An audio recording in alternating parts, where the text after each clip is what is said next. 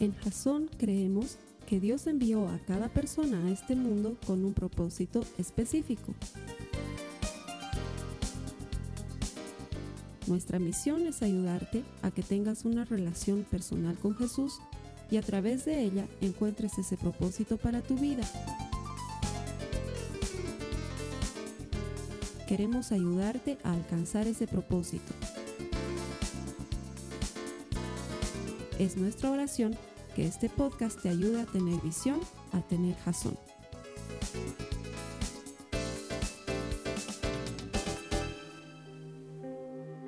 Tras ser eliminado del Mundial, Cristiano Ronaldo dijo, ganar una Copa del Mundo para Portugal fue el sueño más grande y ambicioso de mi carrera. Luché por ello. Luché duro por este sueño.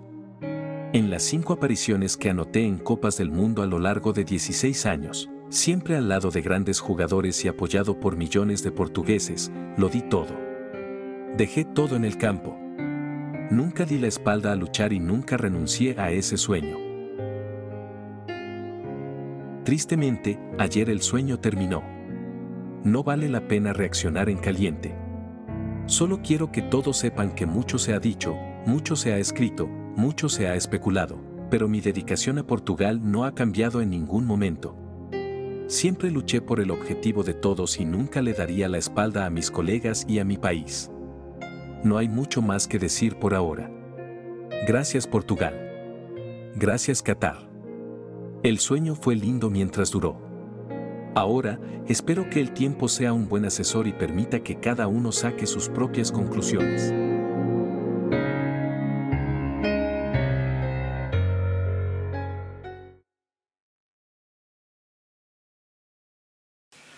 Eso sí, no necesito explicarlo porque es del último mundial y estoy prácticamente seguro que todos lo han visto. E, y sirve perfectamente para ilustrar lo que quiero comenzar a compartir.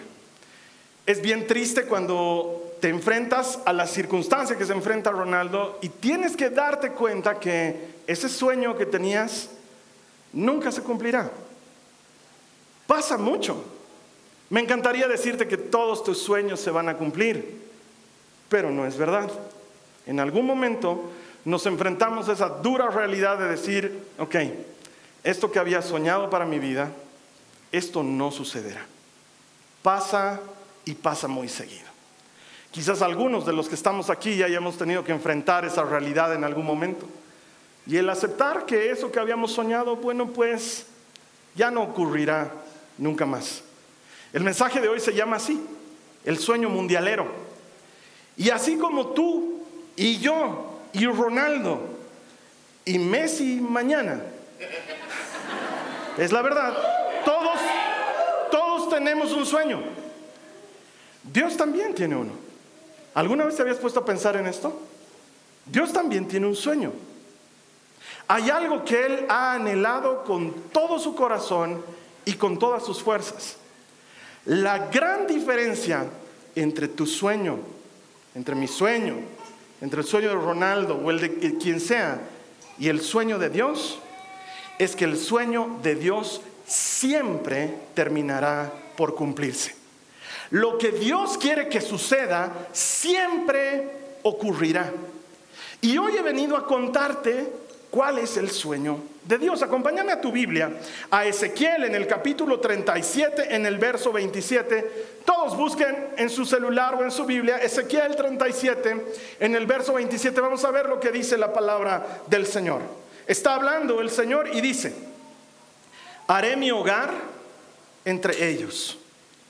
Yo seré su Dios y ellos serán mi pueblo. Desde el inicio de los tiempos, desde el inicio de la relación de Dios con el hombre, desde que el Señor le transfiere sus estatutos a Moisés, Él le dice, esta es mi idea. Mi sueño. A esto vamos a llegar, a que yo habite en medio de ustedes que yo sea su Dios y que ustedes sean mi pueblo. Ese es su sueño desde un principio. Y para lograr cumplir con ese sueño, Dios va a tener que elaborar un misterioso plan, porque también desde el inicio, tú y yo lo sabemos, el enemigo se metió a querer entorpecer el plan de Dios con la necia idea de que quién sabe, quizás puede interrumpir el sueño de Dios cuando es la idea más tonta del universo. Pero el enemigo pensó que podía y por eso se introdujo para llevar al hombre al pecado. Entonces Dios generó lo que la Biblia llama un misterioso plan. Muchas veces se nos va a mencionar, no en el Antiguo Testamento, sino en el Nuevo Testamento, la frase el misterioso plan de Dios o el plan secreto de Dios. ¿Por qué se lo llama así? Porque, bueno, tú y yo, nosotros ya tenemos la Biblia y ya hemos visto la película completa. Ya sabemos en qué termina todo. Pero antes de que venga Jesús, la gente no tenía idea de cuál era ese plan y en qué consistía. El plan de Dios no solamente involucraba acercarse al hombre, pero involucraba terminar con el pecado y con sus consecuencias de tal manera que su sueño se cumpla. Él vivir entre su pueblo para ser su Dios y ellos su pertenencia. ¿Cómo lo iba a lograr? Mira lo que dice Efesios en el capítulo 3, los versos 3 al 7. Está hablando Pablo y dice, tal como antes les escribí brevemente, Dios mismo me reveló, ¿qué dice ahí? Su misterioso plan. Ah, no es invento el Carlos Alberto, había estado ahí en la Biblia. Cuando lean esto que les escribo entenderán la percepción que tengo de ese plan acerca de Cristo. Ah, el misterioso plan de Dios es acerca de Cristo. Dios, ¿qué dice ahí? No se lo reveló a las generaciones anteriores. Nadie lo sabía. Pero ahora por medio de su Espíritu lo ha revelado a sus santos apóstoles y profetas. Y el plan de Dios consiste en lo siguiente. Ah, también está ahí, no es un secreto ya para nosotros tanto los judíos como los gentiles que creen la buena noticia. ¿Cuál es la buena noticia? Que Jesucristo nos ha salvado del pecado. ¿Sí? Gozan por igual de las riquezas heredadas por los hijos de Dios. Ambos, ambos pueblos forman parte del mismo cuerpo y ambos disfrutan de la promesa y las bendiciones que pertenecen a Cristo Jesús por la gracia y el gran poder de Dios, se me ha dado el privilegio de servirlo anunciando esta buena noticia. Nadie sabía de este plan. Antes de que Jesús venga, nadie tenía idea de este plan. El enemigo no lo sabía. Lo que sí sabía el enemigo es que el sueño de Dios era habitar entre su pueblo y ser el Dios de ellos y que ellos sean su propiedad. Eso sí, cualquiera lo sabe. Pero el misterioso plan que va a llevar al cumplimiento de ese sueño, nadie lo conocía. No lo conocía el enemigo, no lo conocía nadie, sino solamente el Señor. Y es ahí cuando habiendo dado esa previa nosotros estamos listos para el partido. Espero que estén listos aficionados que viven la intensidad del fútbol. Vamos a comenzar con el primer tiempo. Los equipos se plantean muy bien en la cancha. Todo está listo para comenzar el partido.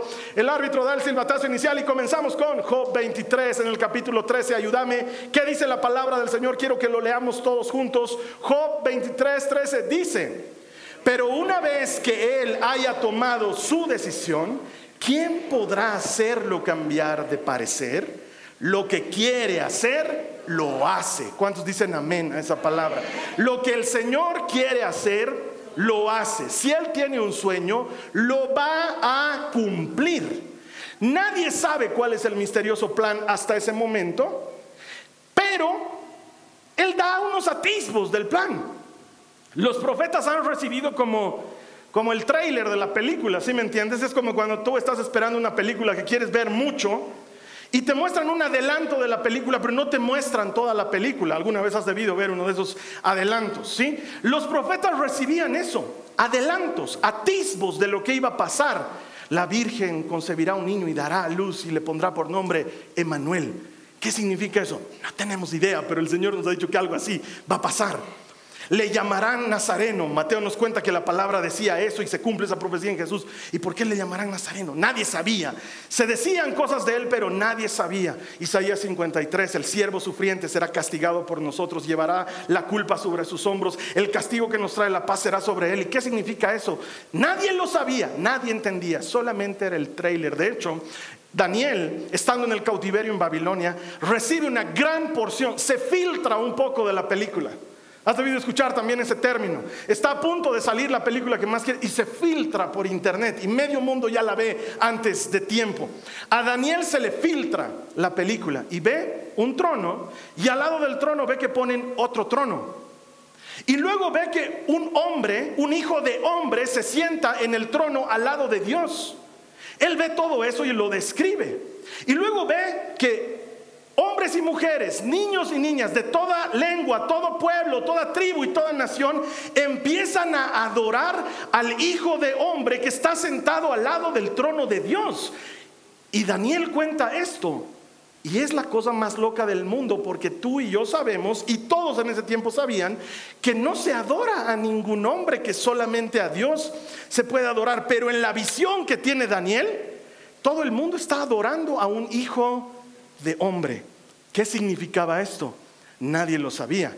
Era el misterioso plan de Dios. Ahora quiero que te imagines esto conmigo. Un día que seguramente no ha sido un 24 de diciembre, ¿sí? Probablemente ha sido, quién sabe, en abril, no tenemos idea exacta, pero un día, de pronto, se encienden las alarmas de alerta en el reino espiritual de las tinieblas. Porque ha comenzado a ejecutarse un plan del que ellos no tenían idea. Algo está pasando en el reino espiritual, algo se está moviendo, no es normal y entonces vienen los que le avisan las cosas al enemigo, porque quiero que entiendas esto, aunque no hablamos mucho del enemigo, el enemigo existe, ¿sí? Pero no es omnipresente, no está en todas partes.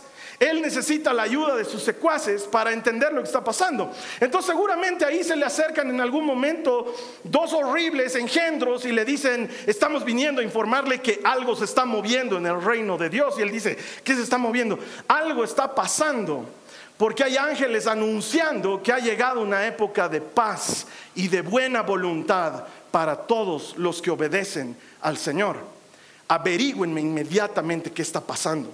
Eso está sucediendo en el reino espiritual. En el reino natural, Lucas 2, 10 al 12 dice lo siguiente. Pero el ángel los tranquilizó. Está hablando con unos pastorcitos, con unos castorcitos. No tengan miedo, les dijo.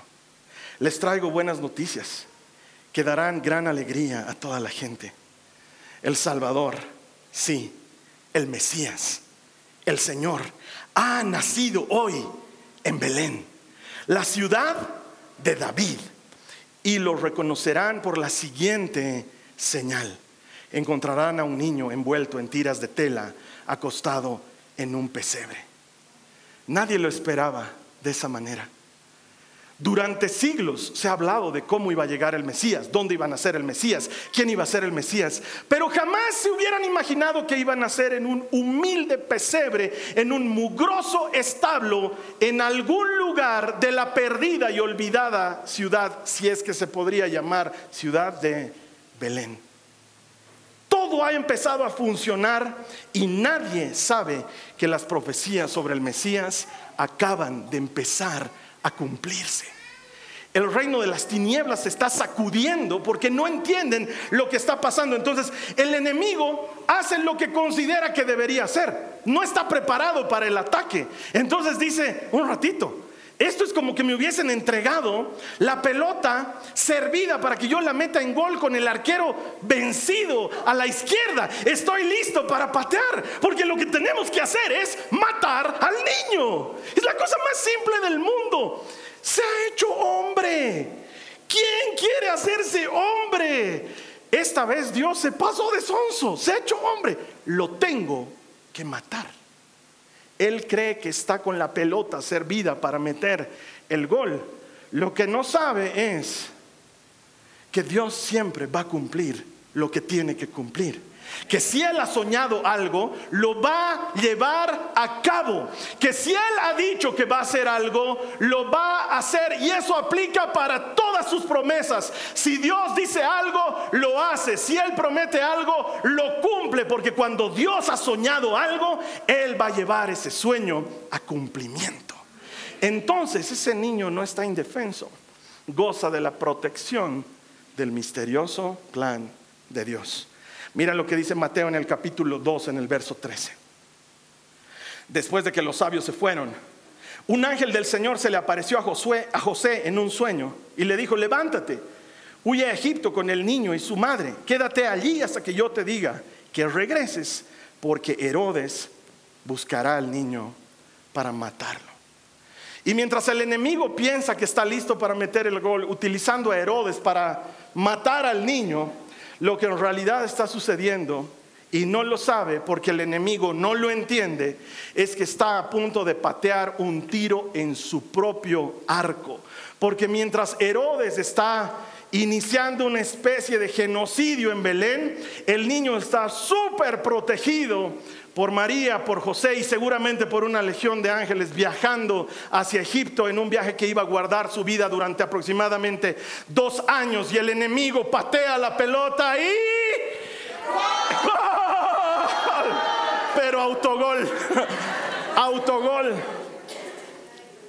El enemigo acaba de meterse un gol en su propia puerta, porque nadie puede matar al Hijo de Dios hasta que Él no decida dar su vida en rescate por millones. Y así termina el primer tiempo. El equipo del enemigo está perdiendo por 1 a 0 porque él piensa que la mejor idea que podría haber tenido en la vida es matar al Hijo de Dios. Y es la idea más tonta que se le puede ocurrir a alguien. Vámonos a la pausa publicitaria. Fuera luces, vamos con el video.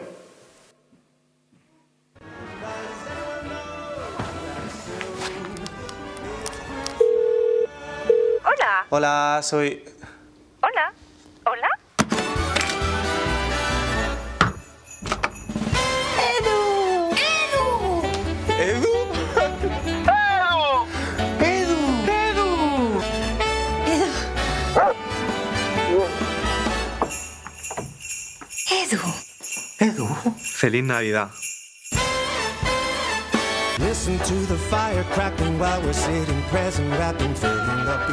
Hola, soy Edu. ¡Feliz Navidad! Deja tu mensaje o mejor ven a verme.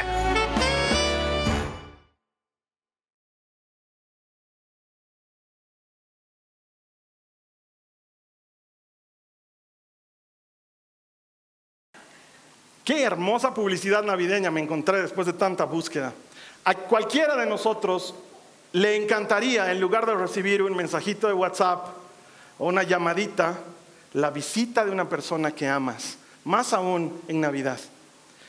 En Navidad es una época complicada, no sé si te pasa lo mismo que me pasa a mí, pero amo la Navidad, pero al mismo tiempo está tan llena de cosas, de dónde pasamos la Navidad, de con quién pasamos la Navidad, de qué comemos en la Navidad, que luego se vuelve estresante y se vuelve complicada y muchas veces nos limitamos a terminar mandando un mensajito a alguien, te quiero mucho, feliz Navidad, o dando una llamada. Por cierto, para las nuevas generaciones, hay una app en sus celulares, es fabulosa, casi siempre es verdecita y tiene el icono de un auricular de teléfono, sirve para hablar en tiempo real con la gente. Es una maravilla, no sé, es que no la utilizan mucho, prefieren mandar mensajes de audio. Es la cosa más anticuada del mundo, eso se llamaba walkie-talkie. Hay, sí, hay una cosa mejor, se llama llamada en tiempo real, es buenísima. Pero hay algo que la supera, el estar ahí, el estar presente. ¿Y sabes qué? Jesús no quiso ser un mensaje solamente. Durante siglos, la llegada del Mesías fue solamente un mensaje. Pero Jesús, Él no se iba a conformar con eso. Él no solo quería mandar el mensaje de la salvación. Él quería ser el mensaje. Mira lo que dice la, la palabra de Dios en el capítulo, en el capítulo primero del Evangelio de Juan, en el verso 14. Dice, entonces la palabra se hizo hombre y vino a vivir entre nosotros. Estaba lleno de amor inagotable y fidelidad y hemos visto su gloria, la gloria del único Hijo del Padre. No quiso ser un mensaje, quiso ser al mismo tiempo el mensaje y el mensajero. No sé si te pasa igual que a mí. Hay algo que detesto. No puedo tener notificaciones en mi celular, bolitas redonditas rojitas de aviso, las odio. Las odio con toda mi alma, ¿sí? O sea, tú entras a mi WhatsApp y está limpio. Tal vez no te he leído, pero he eliminado tu bolita. No puedo. Tú ves mi, aplicación de mails, está limpia. No tengo un solo mail pendiente. Tal vez no hayas respondido, no importa, pero por lo menos yo no estoy viendo la odiosa, insoportable bolita ahí. Y un día le cuento eso al Esteban y le digo, hermano, yo no puedo. Y él me dice, ah, mira el mío. Y me muestra su aplicación de mails. Y había como 2.300, no sé qué. Ya no era bolita, era un rectángulo. Yo no lo, yo no lo entiendo. ¿Ya? Ahora, la bolita de notificaciones de la Biblia tenía 351 mensajes. 351 profecías que hablaban de cómo iba a ser la llegada del misterioso plan de Dios. 351 notificaciones pendientes. Y cuando Cristo vino, las cumplió todas y cada una de esas 351 profecías que hablaban de él. Es decir, mi hermano, mi hermana, quiero que entiendas esto. No solamente habían 15 profecías del Mesías, y eso es relativamente fácil de cumplir. No es que habían 35 y le costó un poco. Habían 351 profecías sobre la llegada del Mesías, desde dónde iban a ser hasta las palabras que tenía que decir. Todas estaban en las escrituras y estaban pendientes de cumplirse. Mira lo que dice la palabra del Señor en Juan en el capítulo 5, en el verso 39. Dice, Está hablando Jesús. Está hablando con los fariseos y les dice, ustedes estudian con cuidado las escrituras porque piensan que en ellas hallan la vida eterna. Y son ellas las que hablan de mí. Son ellas las que hablan de mí. Durante siglos han estado escribiendo la ley y los profetas. Y todas las escrituras apuntan a Cristo. Todo se trataba de Él. Todo tenía que ver con Él. Quiero que lo entiendas de esta manera. Y creo que esta es una buena razón para que muchos judíos nos odien. Nos, van a odiar porque para nosotros Jesús es todo. Jesús lo es todo. Él es el tabernáculo de reuniones. No solo es el tabernáculo de reuniones. Él es cada una de las tres puertas del tabernáculo de reuniones. Él es el camino, Él es la verdad y Él es la vida. Él es la carpa que cubre el lugar santo y el lugar santísimo. Él es cada una de las columnas que arma el tabernáculo de reuniones. Él es el lavacro, Él es el altar del sacrificio y Él es el cordero que se pone sobre el altar del sacrificio. Pero no conforme con eso, Él es el sacerdote que hace el sacrificio y Él es las vestiduras del sacerdote. Él es el que lleva las doce piedras de Israel sobre sus pechos y las doce piedras de Israel sobre sus hombros porque Él carga en sí mismo el pecado de todo su pueblo. Él es el que entra al lugar santísimo una vez al año y Él es el que se encuentra consigo mismo una vez al año en el lugar santísimo. Él es todo. Él es cada, cada clavo y cada estaca, cada pita que sirve para tesar el tabernáculo, Él lo es todo. Él es la piedra que persigue a los israelitas de la cual brota agua de vida. Y Él es el agua de vida. Él es el maná que cae del cielo. Y Él es el que da el maná que cae del cielo. Jesús lo es todo. Él es el que sana al enferma. Él es el que resucita al que se ha muerto. Él es el que le da vista al ciego. Él es el que alegra a los niños con su presencia. Él es el que multiplica los panes. Él es el que transforma agua en vino. Él es el que llama al que está detrás de una tumba por su nombre y sale con vida. Él es el camino, la verdad y la vida. La resurrección y la vida, el Hijo de Dios, el único y verdadero, el buen pastor. Él es todo, Él es todo, Él es todo. No quiso ser un mensaje, Él no quiso ser un mensaje. Él decidió ir a visitar al hombre. No se conformó con mandarles el mensaje. Él tocó el timbre, abrieron la puerta y en lugar de decirle, Edu, dijeron, Cristo, el Mesías ha llegado. El enemigo no lo sabe, pero el plan de Dios se está ejecutando. Jesús no es solo un regalo, Él es una bomba. Es una bomba que está a punto de explotar. Mi hermano, mi hermana, no te equivoques. El mundo entero puede tratar de quitar a Cristo de la Navidad. Está intentando hacerlo. Y que lo intente. Porque en mi experiencia y por lo que estudio en la Biblia, todo lo que hace el enemigo es una burrada, es una payasada, no sirve de nada. Están tratando de sacar a Cristo de la Navidad. No puedes sacar a Cristo de la Navidad porque te cuento una cosa, la Navidad es Cristo. Se trata de Él. Él es el motivo. Esta estación no tendría celebración si no fuera porque Cristo vino. Él es la razón. Él es el motivo. Él es la causa. Por eso la celebramos. ¿Y sabes qué? Si a ti te dan algún regalo en Navidad, si a ti te regalan algo lindo en Navidad, es porque antes Dios le regaló al mundo lo mejor que le podía regalar, su Hijo unigénito. Él es el motivo. Y luego de esta tanda publicitaria volvemos al partido. Comienza el segundo tiempo. El enemigo está en desventaja. ¿Sabes qué? No sé si has notado que hay diferencia entre el Evangelio de Juan y los otros tres evangelios. No en el sentido de que haya contradicciones, porque no las hay, sino en el sentido de que la narración es bien distinta. Mateo, Marcos y Lucas es como una amplificación. Si tú lees Marcos, es como que estás leyendo algo más comprimido. Y si tú luego lees Mateo, es como que has recibido una versión amplificada de Marcos. Y luego lees Lucas, y es como si estuvieses leyendo la versión amplificada de la anterior versión amplificada. Es como más, más completa en el sentido de más detalles y más narrativa. Pero cuando tú lees Juan, te encuentras con otro panorama. No hay una historia de origen, no se ve cómo nace el niño, es algo diferente. Y es más, desde que comienza el Evangelio de Juan, se caracteriza porque quieren matar a Jesús. Casi cada capítulo está marcado porque alguien le quiere hacer algo a Jesús. Y es porque Juan escribió su evangelio pensando presentar a Cristo como él lo había experimentado, como Dios. Juan comienza en el capítulo 1 diciendo, ¿saben qué? Tal vez ustedes no se hayan dado cuenta, pero algunos nos hemos dado cuenta. Dios ha venido al mundo, ha caminado entre nosotros, hemos comido con Él, le hemos visto dormir. Es más, se duerme y pesado, aunque la tormenta sea súper fuerte, el otro sigue durmiendo. O sea, lo hemos visto, lo hemos visto y no podemos dejar de hablar de lo que hemos visto y de lo que hemos oído. El Evangelio de Juan es diferente, porque trata específicamente de mostrar a Dios y de cómo quieren matar a Dios. Es que no tiene lógica.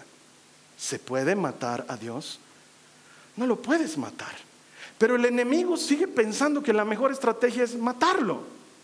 Es decir, ha tratado de matarlo cuando era niño y no lo logró. Y ahora que es grande, lo quiere sigue queriendo matarlo. Es lo único que se le ocurre que es un buen plan. Mataremos al Mesías. Mira lo que dice Lucas en el capítulo 9, los versos 21 y 22. Dice la palabra de Dios.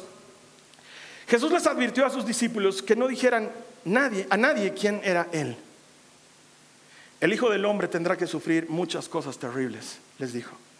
Será rechazado por los ancianos, por los principales sacerdotes y por los maestros de la ley religiosa. Lo matarán, pero al tercer día resucitará. Nadie sabía esto. Era un plan secreto. El enemigo está tratando de matar a Jesús. Lo que no sabe es que a Jesús nadie lo va a matar.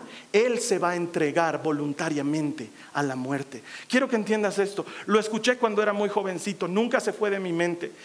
Si a Jesús los judíos no lo hubieran mandado a la cruz, si a Jesús los romanos no lo hubieran clavado a la cruz, él mismo se hubiese clavado a sí mismo en una cruz. Porque a Jesús no lo mató nadie, él se dio como ofrenda y sacrificio por los pecados del mundo. El enemigo piensa que lo tiene que matar.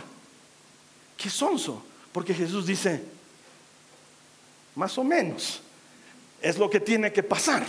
Así que si quieres volverte a meter otro autogol, dale, porque por ese camino estamos yendo bien. El misterioso plan de Dios sigue en marcha.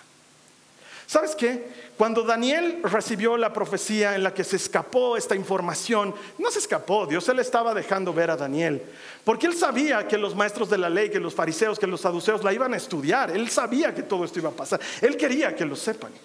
Daniel es una maravillosa explicación de lo que ha sucedido delante de los ojos de los fariseos y de los saduceos cuando Jesús fue arrestado.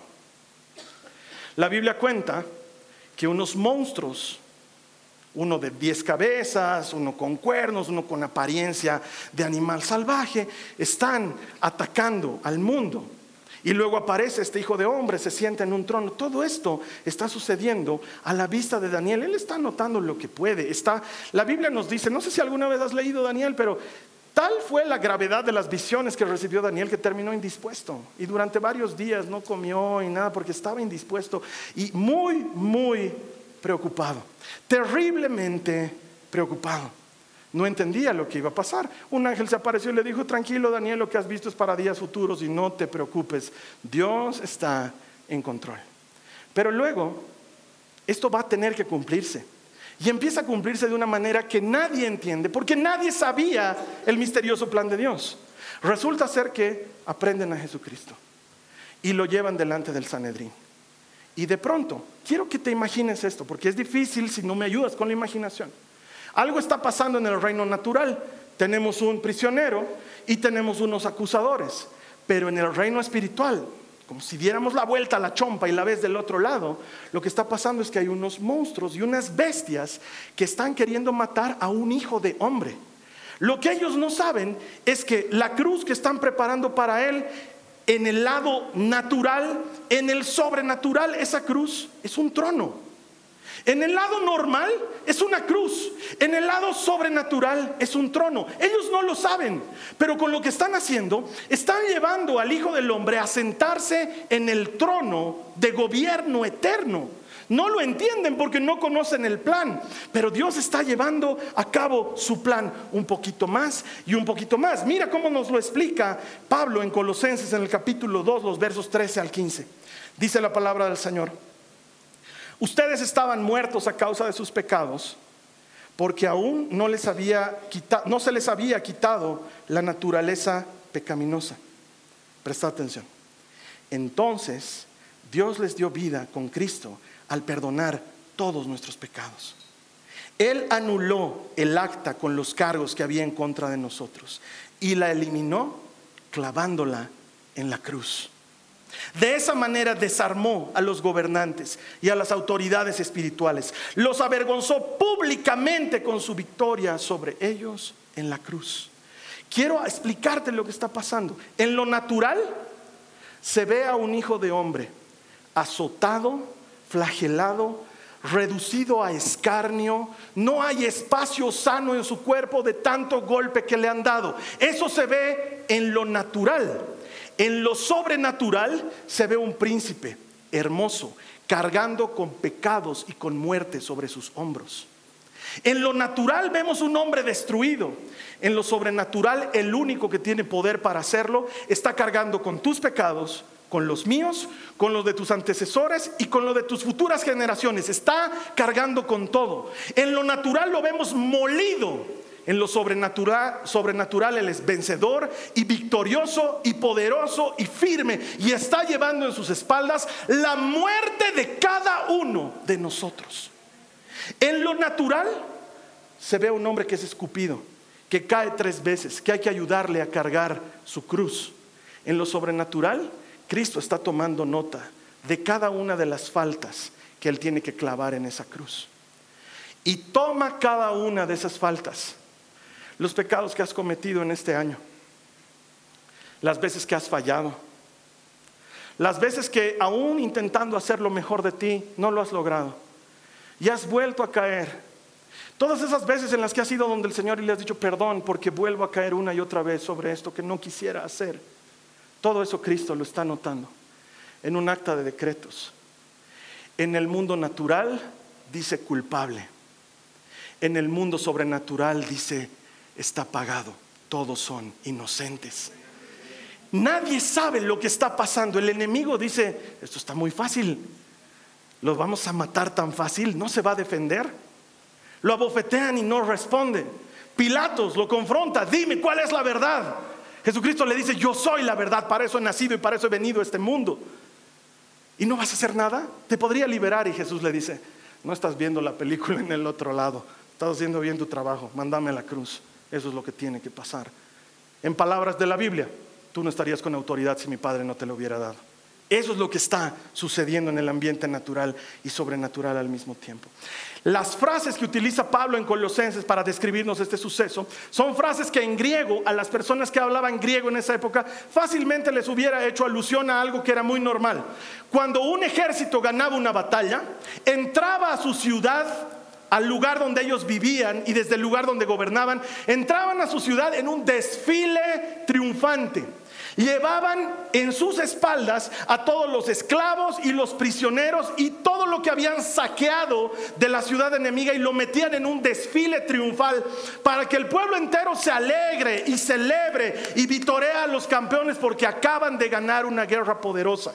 En el mundo natural lo que está pasando es que estamos viendo un cortejo fúnebre, pero en el mundo espiritual estamos viendo una entrada triunfal y victoriosa. Cristo está humillando públicamente al enemigo y a sus huestes. Los está exhibiendo delante de todos. Ya es tarde para dar marcha atrás. El enemigo no puede dar marcha atrás. El aparato que se ha armado para matar a Cristo está funcionando y en ese momento el enemigo se da cuenta que otra vez está jugando en su propia contra. Y es ahí cuando Cristo, ya clavado en la cruz, grita el grito de gol más grande de toda la historia de la humanidad cuando dice, Tetelestai, todo se ha cumplido, todo se ha consumado. 351 profecías respecto a mí acaban de cumplirse.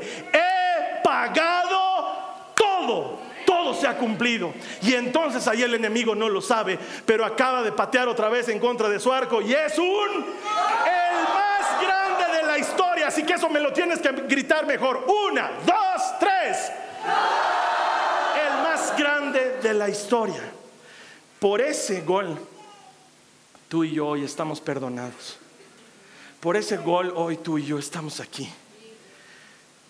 Unas semanas atrás estaba charlando con mi esposa y ella me decía, wow, acabo de encontrar algo hermoso en el devocional que estoy leyendo.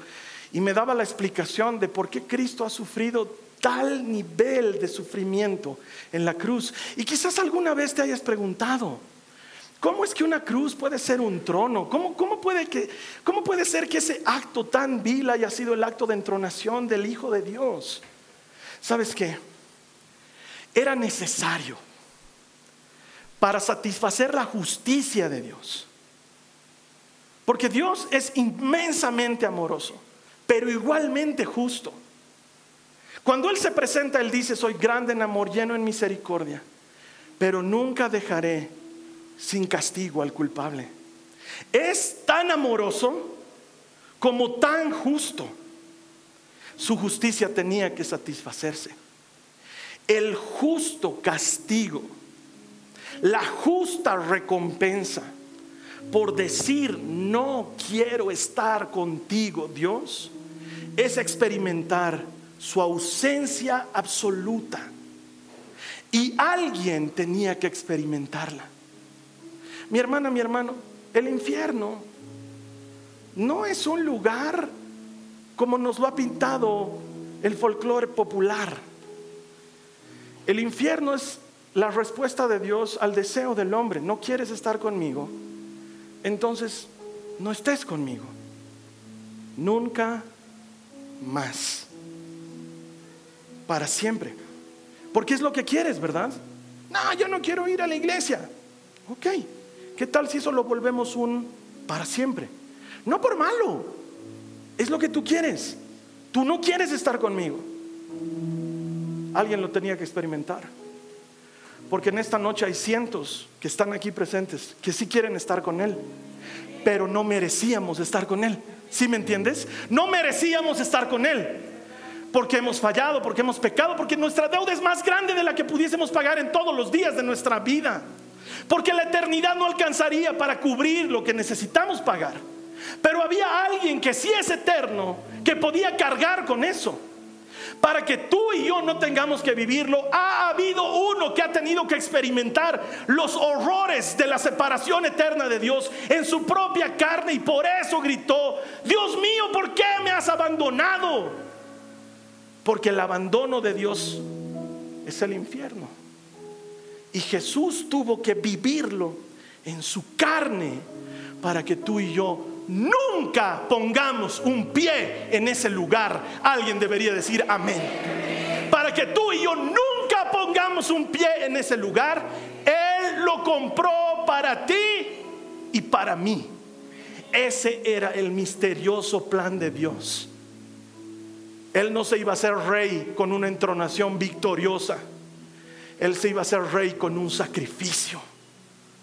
Él no iba a salvar al hombre eliminando al enemigo. Él iba a salvar al hombre eliminando el pecado y sus consecuencias, venciendo a la muerte y abriendo el camino para que tú y yo tengamos entrada a la vida. Si ese no es el gol más grande de la historia, no sé cuál es el gol más grande de la historia. Jesucristo lo cumplió todo. Con razón Él les dijo a los que hablaban con Él, todo el que cree en mí tiene vida eterna. ¿Cuántos aquí creen en Él? Entonces quizás, hermano, no sé, tal vez estoy predicando para ti. La Biblia dice, todo el que cree en mí tiene vida eterna y ya no habrá juicio para él porque ha pasado de muerte a vida. Él sabía lo que estaba haciendo. Y te dije, el sueño de Dios desde el principio era vivir en medio de su pueblo y que ellos lo tengan por Dios y que ellos sean su propiedad. Quiero que me ayudes a leer la última escena de la película. Está en Apocalipsis, en el capítulo 21, en el verso 3. Mira lo que dice. Oí una fuerte voz que salía del trono y decía, miren, el hogar de Dios ahora está entre su pueblo. Él vivirá con ellos y ellos serán su pueblo. Dios mismo estará con ellos. Desde el principio soñaba con eso y hasta el final eso se cumple. Porque a diferencia del sueño de Ronaldo o del tuyo, del mío, cuando Dios sueña algo, Él cumple su sueño. Estamos viviendo el cumplimiento de su sueño y esta tarde he venido a decirte de parte del Señor que si Él cumplió 351 profecías en su propia vida, ¿por qué no habría de cumplir esta más que falta? Tú y yo tenemos reservación en un lugar que se llama la Nueva Jerusalén. ¿Cuántos están anotados para esa fiesta? Dice que será la fiesta más grande de la historia. Dice que no habrá necesidad de luz porque el Cordero será luz. No habrá necesidad de paredes porque todo será diferente. Y dice que ya no habrá más llanto. ¿Cuántos están felices de eso? Ya no habrá más sufrimiento. Ya no habrá más desesperación. ¿Por qué? Porque Él habrá enjugado lágrima y habrá eliminado toda consecuencia. Y te dirá a ti como me dirá a mí.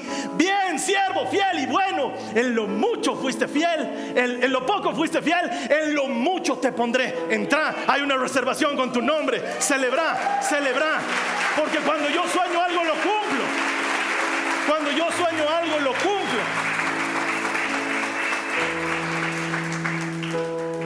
Es él el que va a pitar el final del partido. Porque sabes qué? Es su partido, es su pelota, es su cancha, es su juego. Las cosas se hacen como él quiera. No es como yo quiero, no es como tú quieres, es como él quiere. Pero ¿sabes qué dice la Biblia? Que su voluntad es buena, es agradable y es perfecta. Y así termina el partido. Jesucristo es el campeón de campeones, el Señor de señores, el motivo de toda celebración. Él es el único. Solo tú, Señor. Se hará tal como Él quería. Se cumplirá. Te voy a invitar a que cierres tus ojos. ¿Sabes qué? Vamos a orar para darle gloria y gracias. Porque Él ya lo hizo. Tetelestai, todo se ha cumplido, todo se ha consumado. El verbo se hizo carne y habitó entre nosotros. Nació como un niño en un humilde pesebre en Belén para transformarse en el autor de la salvación de toda la humanidad. Nadie lo mató, él se entregó voluntariamente al sacrificio. Tanto amó Dios al mundo que mandó a su único hijo para que todo aquel que crea en él sea judío o gentil, tenga vida eterna. ¿Cuántos aquí creen en Él? Vamos a levantar nuestras manos y le vamos a dar gloria. Dile conmigo al Señor, gracias. Te doy gracias, te doy gloria y honor, te celebro, te festejo, Señor. Tú eres Dios, tú eres Rey. Lo que has hecho no tiene comparación. Tu obra no se parece a ninguna otra. Cualquier cosa que hayamos estudiado en las escrituras habla de ti, habla de ti. Tú eres el autor y el consumador de nuestra fe. Eres el primero y el último, el alfa y la omega, el principio y el fin, para que en ti todas las cosas sean glorificadas, porque a Dios el Señor en toda su sabiduría le agradó habitar plenamente en ti, Jesucristo, y tú eres el motivo de nuestra celebración y nuestra adoración. ¿Quién aquí me ayuda a darle gracias al Señor? Díselo en tus propias palabras, dale gracias. Hay algo por lo que le tienes que dar gracias al Señor esta noche, dale gracias, que se te escuche orar. Jasón, no te mal acostumbres a orar imaginariamente, dile gracias. Gracias porque estoy con vida para celebrar esto hoy. Gracias por el sacrificio en la cruz. Te bendigo, te amo, te celebro. Tú eres la razón de toda celebración. Tú eres el motivo. Te exaltamos, te alabamos, te bendecimos. A ti te damos el honor y la gloria por los siglos de los siglos. Amén. Esta ha sido una producción de Jason Cristianos con Propósito. Para mayor información sobre nuestra iglesia o sobre el propósito de Dios para tu vida, visita nuestro sitio web www.jason.info. Allí encontrarás muchos recursos para animarte en tu relación con Dios, enseñanzas, nuestro blog, prédicas y mucho más. Te lo deletreamos www.jazon.info. También puedes visitarnos en nuestro sitio en Facebook www.facebook.com barra Que Dios te bendiga abundantemente. Muchas gracias.